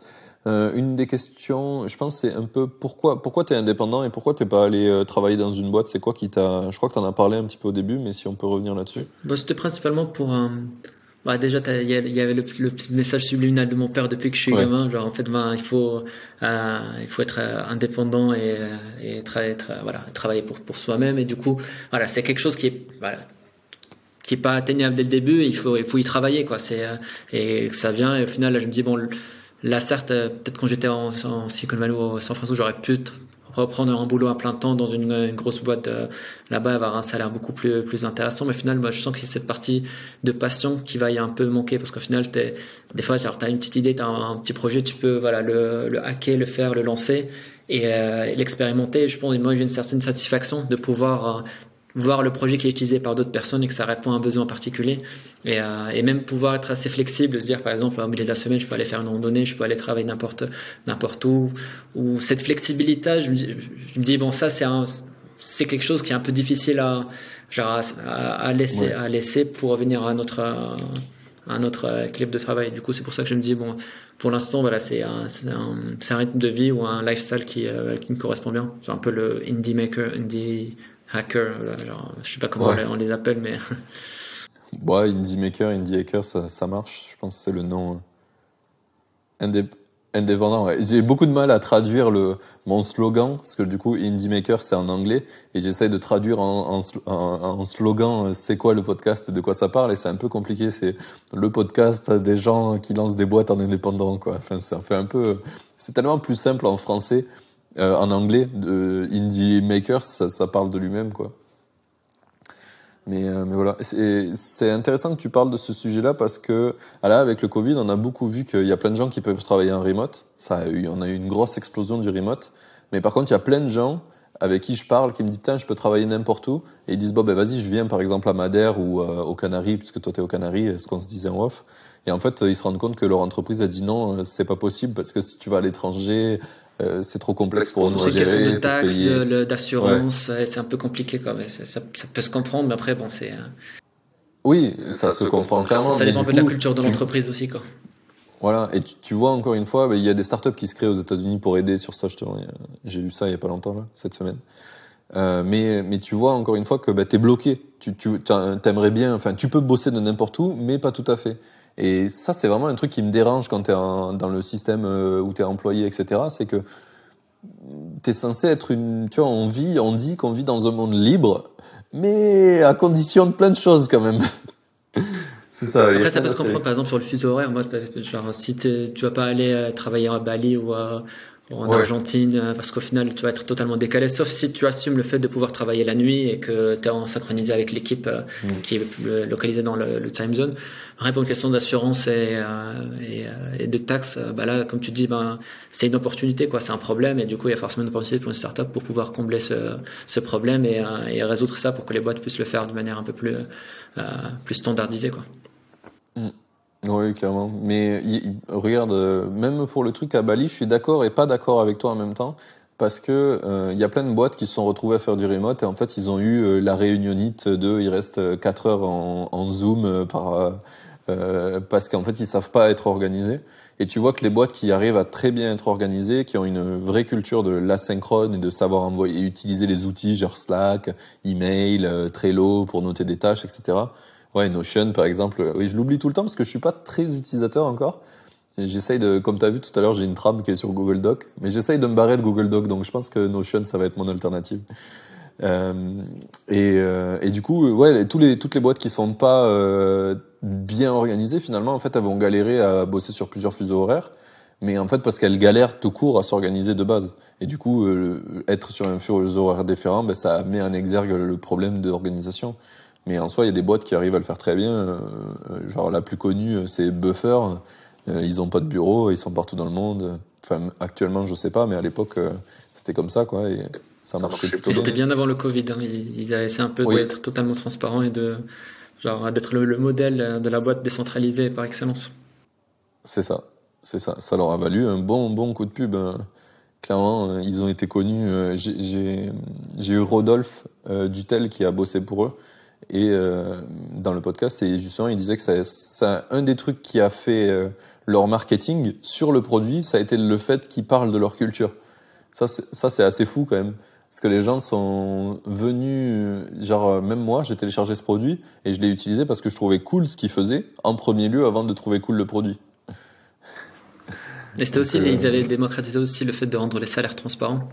Et ils avaient fait une, une, grille de salaire, de calcul de salaire basée où est-ce que tu habites et ta position et ton expérience. Et je trouvais ça assez stylé parce que là, même en général, les salaires, et surtout en France, c'est très tabou. Quoi. Les personnes ne parlent vraiment de son salaire et tout. Et, alors que là, c'est euh, même pour les, les, les là, j'avais un, un trade sur un Twitter là de Peter Level qui essaie un peu de pousser les, toutes les personnes qui postent sur Remote de pouvoir euh, communiquer leur, euh, voilà, les salaires des, des, positions parce qu'ils disaient que les, les, entreprises, en fait, elles, elles, elles, veulent pas communiquer le, le, le salaire parce que peut-être elles sous-payent les, salaires, les salariés existants et si les salariés existants ils découvrent les salaires qu'ils qu'ils offrent pour les nouveaux postes, ben, ça va créer un peu la rébellion et tout. Alors que normalement, depuis la, voilà, le premier mois, il fallait pas juste sous-payer, il faut juste payer tout le monde de manière assez faire. Quoi. Clairement. Mais je pense que c'est basé sur plein de problématiques. Euh, tu vois, là, les, entreprises que nous, on essaie de créer en tant qu'indie, tu es obligé d'essayer de, faire les choses bien parce que, tu vois, si tu triches, ben, ça va savoir, et puis ça va pas durer, ton projet, etc.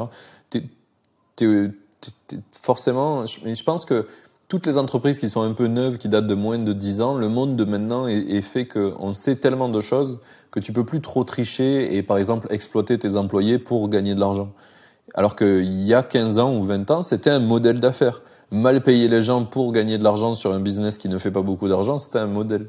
Et je pense que ça devient de moins en moins vrai dans le monde de maintenant. Mais, euh, c'est aussi la, la, culture, euh, la culture d'entreprise, je pense, là, ça devient de plus en plus important. C'est un truc que j'ai vraiment appris aux États-Unis, surtout dans les boîtes de la Silicon Valley. Je vois un peu comment les, ils traitent les employés. C'est une, une, sorte de question un peu aussi de confiance. Au final, genre, quand en fait, le, c'est tellement compétitif pour rentrer qu'ils font un filtre qui est assez fort pour pouvoir, quand tu la personne qui rentre, ben, ils savent que cette personne, elle va être, genre, on peut lui faire confiance ou, genre, elle va fitter un peu la, la, culture de la boîte pour pouvoir être assez indépendante et apporter la valeur pour la boîte. Alors que si tu as un peu le système manager un peu fliqué ou tu essaies un peu de, genre, de surveiller exactement ce que la personne, elle fait à distance, là, au final, la personne va se sentir moins impliquée et elle va moins produire, va être moins productive que si tu lui donnes une certaine autonomie, quoi. Et le, le, le, télétravail, un peu le Covid, c'est un peu euh, relevé ça en général pour euh, bah, les boîtes qui sont un peu, bah, qui ont un peu du mal à faire confiance à leurs employés. ah oui, c'est sûr que c'est tout ce qu'on a vu dans les journaux avec le truc où ils t'obligent à mettre un logiciel qui prend des photos de ton écran toutes les 15 secondes, etc. Ouais. Là, la culture d'entreprise, c'est un vrai, un vrai sujet qui est, qui je pense qui a vraiment été mis en exergue avec le, avec le confinement et le, et le Covid tu vois qu'il y a eu plein de, plein d'évolutions. Tu sais que maintenant ça arrive aussi, euh, une des boîtes que j'ai trop kiffé bosser en France qui s'appelle Toucantoco, peut-être tu connais, euh. C'est une boîte de DataVis. Euh, S'ils écoutent, euh, coucou, ils sont trop cool. Ils sont ils sont en train d'aller aux États-Unis là, et quand je suis rentré chez eux, on était 40, enfin j'étais le 40e employé, et il y avait 7 entretiens. Ce qui peut paraître énorme pour plein de gens, ils disent putain c'est ultra lourd, c'est ultra long. Mais en fait, ils avaient une vraie volonté d'essayer de faire que les gens qui viennent, ils se sentent euh, vraiment euh, allaient tous dans la même direction. Donc du coup, il y avait beaucoup de... Tu devais faire un apéro avec des gens, par exemple. Euh, pendant les entretiens, il y en avait un où c'était un apéro. Euh, tu venais à un after work et parlais avec les gens et tout le monde devait parler un peu avec toi. Et n'importe qui qui est dans la boîte avait le droit de dire hm, je le sens pas lui et, il, prenait vraiment ça en compte. C'était assez ouf. Et voilà, j'ai juste envie de, de, les citer parce que je trouvais ça cool comme process. Je pense que ça arrive. de rend le, le process un peu plus compliqué, mais au moins tu es sûr qu'à la fin tu, tu finis par avoir. T'as plus de chance en tout cas d'avoir des, des, vrais fits quoi. Je pense que ça a vraiment un intérêt. Euh, ok, mais je pense qu'on va pouvoir arriver à mes questions finales, sinon on va parler des heures. Bien que c'est intéressant, je pense qu'on va, va avoir des auditeurs qui vont s'endormir. En vrai, je pense pas parce que c'était vraiment intéressant, mais mais voilà, j'essaie de contenir le format pour pas pour pas que les gens ils, doivent euh, ils doivent écouter ça pendant des heures. Euh, du coup, une, une des questions que je pose en finale, en premier, c'est euh, qu'est-ce que tu aurais aimé qu'on te dise avant que tu te lances dans tes projets? Y a un conseil que tu aurais aimé entendre peut-être? Bah, Peut-être un peu les trois, les trois learnings que j'ai eu sur Gavi de Goat, là, le, sur le projet. Mais bon, après, des fois, on, on sentait de dire si on ne vit pas l'expérience en elle-même, bah, on va pas vraiment l'apprendre. Mais au final, euh, genre, il y a, y a, des personnes qui m'ont dit bon, il faut vraiment que tu testes. Je me dis non, c'est bon, j'y crois, j'y crois. Mais peut-être, voilà, il faut y croire. Mais après, avec si tu as les bonnes data, pouvoir le, le faire. Donc, de la validation de, euh, du marché, prendre un peu le temps pour pouvoir valider avant de pouvoir se lancer sur euh, des gros chantiers ou de, des gros projets sans, sans pour autant valider. Quoi. Et aussi, genre, voilà, genre tu, tu faut déjà shipper, tester, à ne pas trop euh, passer le temps à perfectionner. Quoi. Oui, oui. Oui, il faut pas faire un gros truc, il faut tester rapidement. Ça m'a fait penser à un, un proverbe militaire que j'aime bien, ce qui est assez étonnant parce que je suis pas trop fan en général des, des militaires, mais euh, le proverbe c'est, euh, enfin je sais pas si on peut appeler ça un proverbe, c'est la confiance n'exclut pas le contrôle. Et je trouve que c'est une très bonne euh, façon de voir le monde qui est que même si tu as vraiment confiance en ce que tu veux faire, tu as le droit d'avoir des points de contrôle et c'est normal d'en avoir euh, pour avancer. Quoi. Donc, par exemple, un peu euh, vérifier ton idée en faisant, euh, je sais pas, juste une landing qui présente l'idée. Si tu vois qu'il y a plein de gens qui viennent la visiter, déjà, tu as un, peu plus une idée de est-ce que je suis pas dans la lune et que j'imagine un truc que personne, tout le monde s'en fout. Euh, mais voilà, et du coup, on vient à ma question d'après qui est quelle est ta citation préférée? Voilà, il y a eu plusieurs citations pendant le, le, le, le, le podcast, mais, euh, mais il y en a une un peu que, genre, que j'aime bien, c'est. après, bon, c'est en, en, anglais, mais euh, peut-être pour la. more about the, the journey than the final destination. C'est plus sur le voilà, c'est plus sur la route, euh, sur le chemin que sur la destination finale. Et, et, du coup, au final, des fois, on, on, voit juste l'objectif final, alors qu'il faut aussi profiter de la, du moment et genre sur, pour arriver à cette, à cette destination-là. Et c'est un truc, voilà, que j'aime bien un peu cette philosophie de, de voir les choses. Quoi. Clairement, je suis plutôt d'accord avec toi. J'avais eu ce, cette sensation de, tu sais, à un moment donné, j'ai voulu être très très indépendant. Je me suis intéressé au mouvement Fire que tu dois connaître aux États-Unis, qui est euh, le but de gagner le plus d'argent possible et de l'accumuler pour te partir à la retraite le plus tôt possible, donc à 30 ans, à 40 ans. Et je trouvais ça tellement euh, incompatible avec ce que je ressentais de la vie, qui était plus, euh, il faut arriver à profiter au jour le jour. Alors que là, le but c'est de s'ultra restreindre pour après pouvoir vivre. Mais le premier truc que je me suis dit, c'est imagine, donc ta cible c'est à 40 ans, je suis à la retraite et tu meurs bêtement en passant un passage clouté à 39 qu'est-ce que tu, qu'est-ce que tu penseras de ta vie? J'ai loupé le meilleur moment. C'est un, un peu la philosophie de Tim Ferriss là. Final, ce, ce, bouquin il m'a pas mal impacté, genre globalement, parce que même euh, ça a l'air un peu bullshit au début, mais il y a des, je recommanderais vraiment aux, aux lecteurs ou aux auditeurs là qui, euh, euh, qui écoutent, parce qu'au final il y a moi, je dis qu'en fait, tu peux prendre ce que tu veux et tu laisses ce que tu veux pas. Parce qu'il y a pas mal de trucs en fait qui éthiquement sont pas incroyables et qu'il y a beaucoup de trucs qui sont pas, pas ouf. Mais il disait un truc, par exemple, là, bah, dans la vie, dans la société actuelle, c'est que ben, surtout aux États-Unis où tu as genre une semaine de vacances par an et du coup tu as des personnes qui travaillent euh, voilà, toute l'année pour avoir une semaine de vacances pour respirer et après au bout de 60 ans, 62 ans même plus avoir la retraite pour profiter de la vie. Et lui, il va, il voyait un peu les choses différemment en mode comme quoi ben si tu peux avoir des mini retraites dans ta vie parce qu'en fait, tu auras l'énergie pour pouvoir de, voilà, euh, voilà, profiter, parce que tu es, voilà, encore fit, tu as encore l'énergie pour découvrir les choses. Et, et aussi, bah, comment il a un peu approché le truc sur, bah, dans les pays occidentaux par rapport aux pays, euh, euh, genre, par exemple, qui sont en voie de développement, comment tu peux profiter un peu sur, si tu peux être payé sur un, un, salaire qui est supérieur tout en réduisant ton, ton nombre d'heures de travail. Par exemple, tu peux être en, part-time pour pouvoir libérer le temps, pour pouvoir voilà, faire d'autres choses, d'autres, d'autres skills qui ne sont pas forcément monétisables. Genre, tu parlais du tango différentes skills, apprendre une nouvelle langue, faire de nouvelles choses. Et du coup, c'est juste cette philosophie de dire en fait, ben, même, genre, c'est un peu de, même le, le concept de être riche, en fait, pour lui, il le définit comme quoi, ben, t'as pas besoin d'être, d'avoir un million de dollars dans ton compte pour être riche. Tu peux très bien, genre, profiter des trucs sans pour autant avoir cette vision de 1 million, 2 millions ou 10 millions, je sais pas, genre. Donc, euh, et ça permet un peu de, de réduire un peu la pression pour euh, les gens qui se donnent un peu cet objectif de devenir millionnaire ou d'avoir beaucoup de thunes, un truc comme ça. Au moins, tu te dis, bah, en fait, c'est pas l'objectif final. C'est genre, tu peux très bien arriver à des trucs comme ça sans pour autant le, euh, voilà, se, tuer ou être en burn-out total pour le faire. Quoi. Clairement aligné avec ça. C'est, je sais pas si c'est dans son livre la phrase retire often ou retire early. C'est euh, en gros, euh, c'est euh, fait des retraites de temps en temps et faisant assez tôt. C'est, j'avais lu ça dans un article et j'avais trouvé ça vraiment philosophiquement très bien parce que bah, c'est vrai qu'à 60 ans, ça, tu vas pas profiter de autant que maintenant à, tout âge, avant 60 ans, quoi. T'as pas la même énergie, donc il vaudrait mieux un peu disperser tes retraites un peu partout. C'est un peu, euh, moi je fais ça, en, tu vois, en ce moment je fais que trois jours euh, depuis un mois là, je fais trois jours de freelance par semaine et j'essaie petit à petit de réduire. Avant je faisais quatre, maintenant je fais trois et j'aimerais à un moment donné arriver à faire un peut-être. Et puis, euh, et puis ouais, vivre, vivre avec mes projets quoi. Mais plutôt très aligné, très content de, de cette citation.